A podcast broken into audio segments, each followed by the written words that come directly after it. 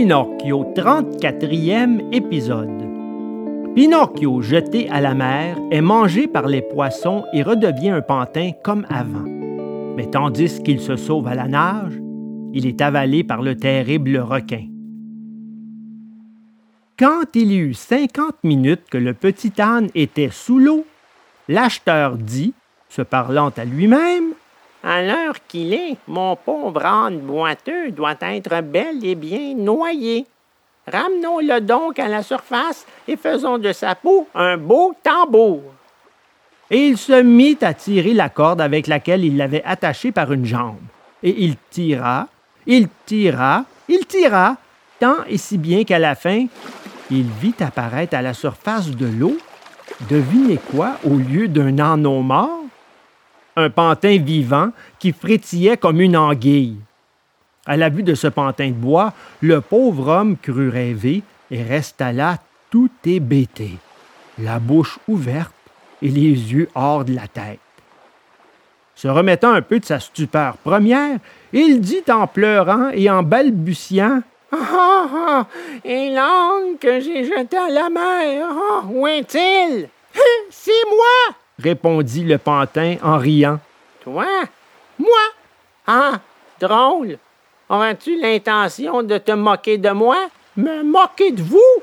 Aucunement, maître bien-aimé. Je vous parle tout ce qu'il y a de plus sérieusement. Mais comment, diable, se fait-il que toi, qui étais il y a une heure un petit âne, tu sois devenu un pantin après avoir séjourné dans l'eau? Ce sera l'effet de l'eau de mer. La mer joue de ses tours. Attention, pantin, attention! Ne crois pas pouvoir t'amuser à mes dépens. Gare à toi si je perds patience. Eh bien, mon maître, vous voulez savoir toute l'histoire, la vraie? Détachez ma jambe et je vous la raconterai. Cette brave andouille d'acheteur, curieux de connaître la véritable histoire, défie tout de suite le nœud de la corde qui tenait le pantin attaché. Alors Pinocchio, se retrouvant libre comme l'air, se mit à lui parler ainsi. Sachez donc que j'étais un pantin de bois, comme je le suis aujourd'hui. Mais j'étais sur le point de devenir un petit garçon comme il y en a tant en ce monde. Seulement, à cause de mon peu de goût pour le travail et parce que j'écoutais de mauvais camarades, je m'échappais de la maison. Et un bon jour, en me réveillant, je me suis retrouvé changé en âne, avec deux grandes oreilles et une longue queue. Quelle honte ce fut pour moi! Une telle honte, cher maître, que je pris le bienheureux Saint-Antoine de vous l'épargner même à vous. On m'a conduit à la foire aux ânes pour m'y vendre, et j'ai été acheté par le directeur d'une compagnie équestre qui se mit en tête de faire de moi un grand danseur et un habile sauteur de cerceau. Mais un soir, au cours du spectacle, je fis une mauvaise chute et restai boiteux des deux jambes. Alors, le directeur, ne sachant que faire d'un âne boiteux, me fit revendre, et c'est vous qui m'avez acheté. Et là, c'est dire que je t'ai payé vingt sous. Qui va me les rendre maintenant, mes pauvres vingt sous? Et pourquoi m'avez-vous acheté? Pour faire un tambour avec ma peau? Un tambour. Hélas. Et maintenant, où vais-je trouver une autre peau? Ne vous désespérez pas, mon maître. Il y a tant d'ânes en ce monde. Petit impertinent. Ton histoire s'arrête là? Non, répondit le pantin.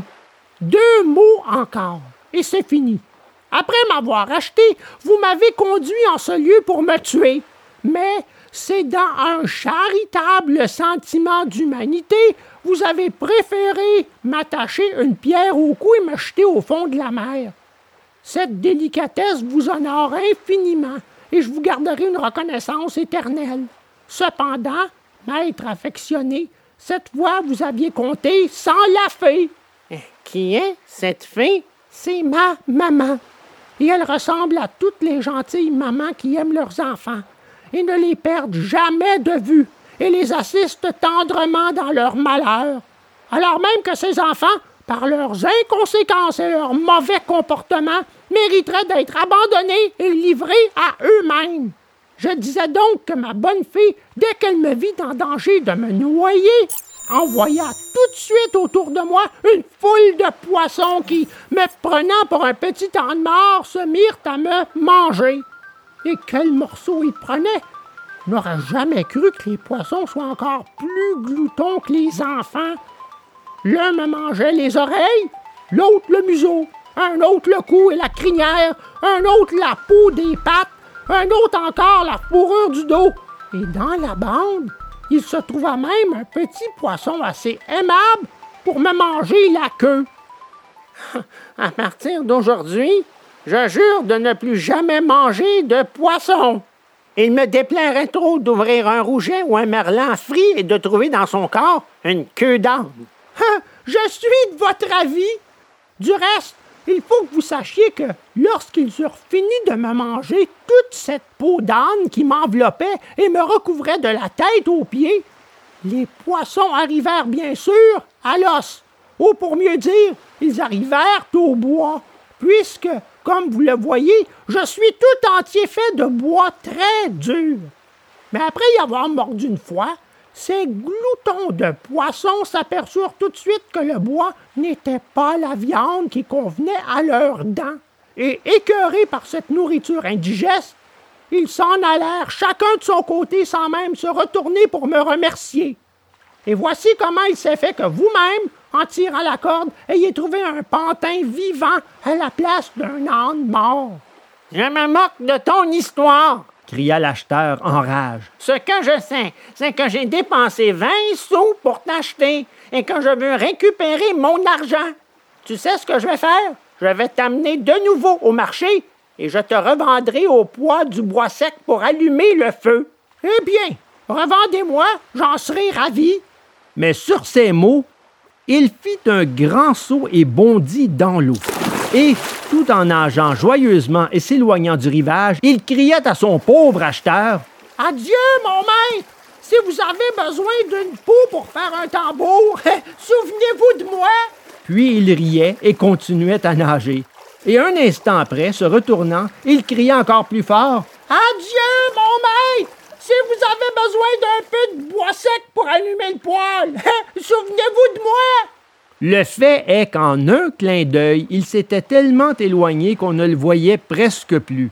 Ou plutôt, on voyait seulement à la surface de la mer un petit point noir qui de temps en temps dressait les jambes hors de l'eau et faisait des cabrioles et des bonds, comme un dauphin à ses moments de bonne humeur. Tandis qu'il nageait ainsi à l'aventure, Pinocchio vit au milieu de la mer un rocher qui paraissait de marbre blanc.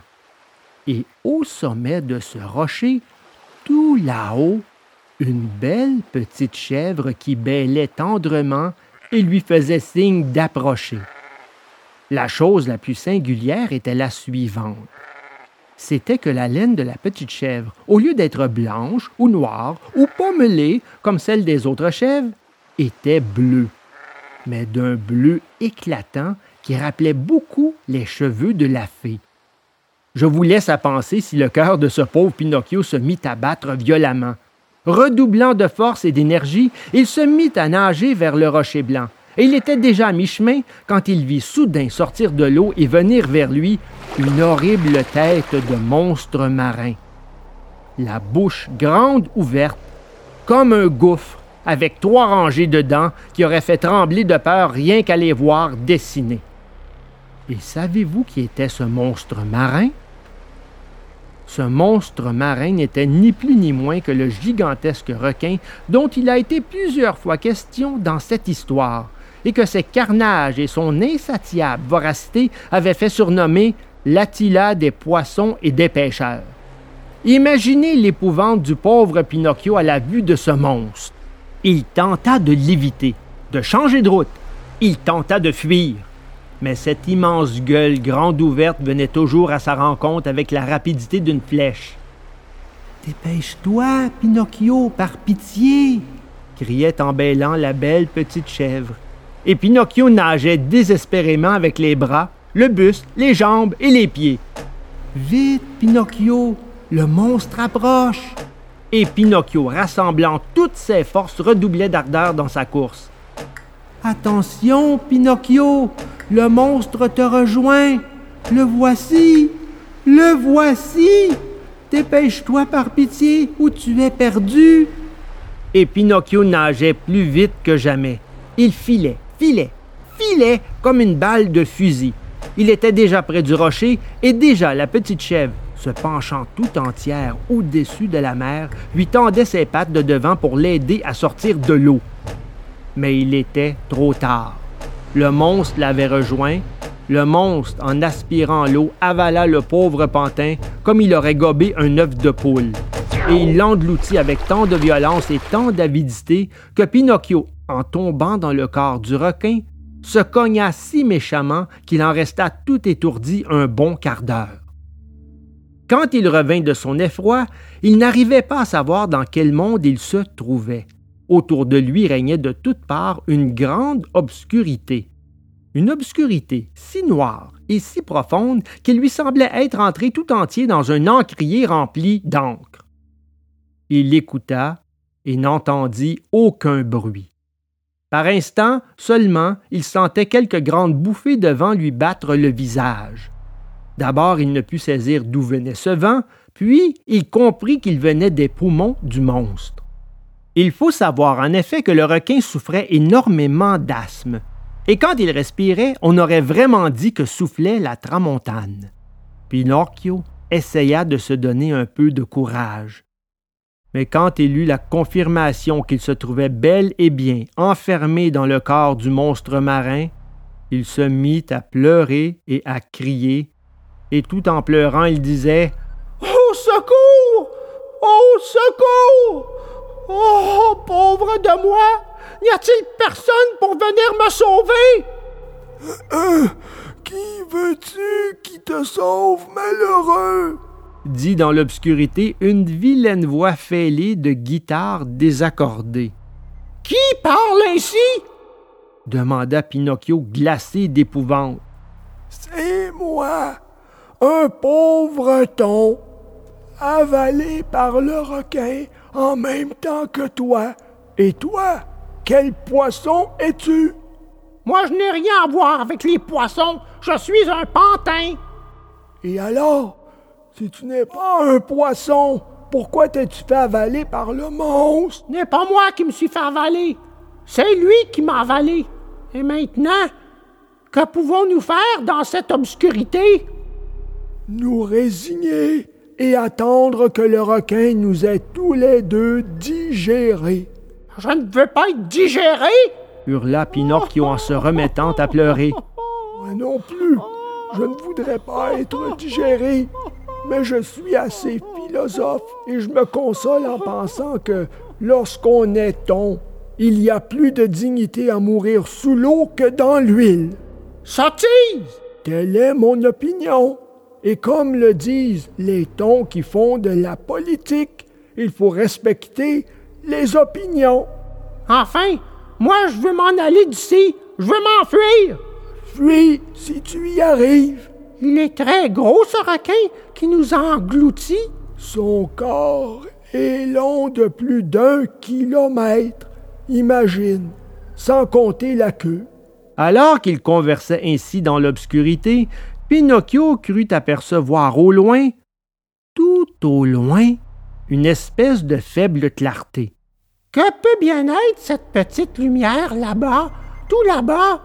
ce sera quelque compagnon d'infortune qui attend comme nous le moment d'être digéré. Je vais aller le trouver. On ne sait jamais. Et si c'est un vieux poisson capable de m'apprendre par où on peut s'enfuir? Je te le souhaite de tout cœur, cher Pantin. Adieu, Ton. Adieu, Pantin. Et bonne chance. Où nous reverrons-nous? Qui sait? Mieux vaut n'y pas penser.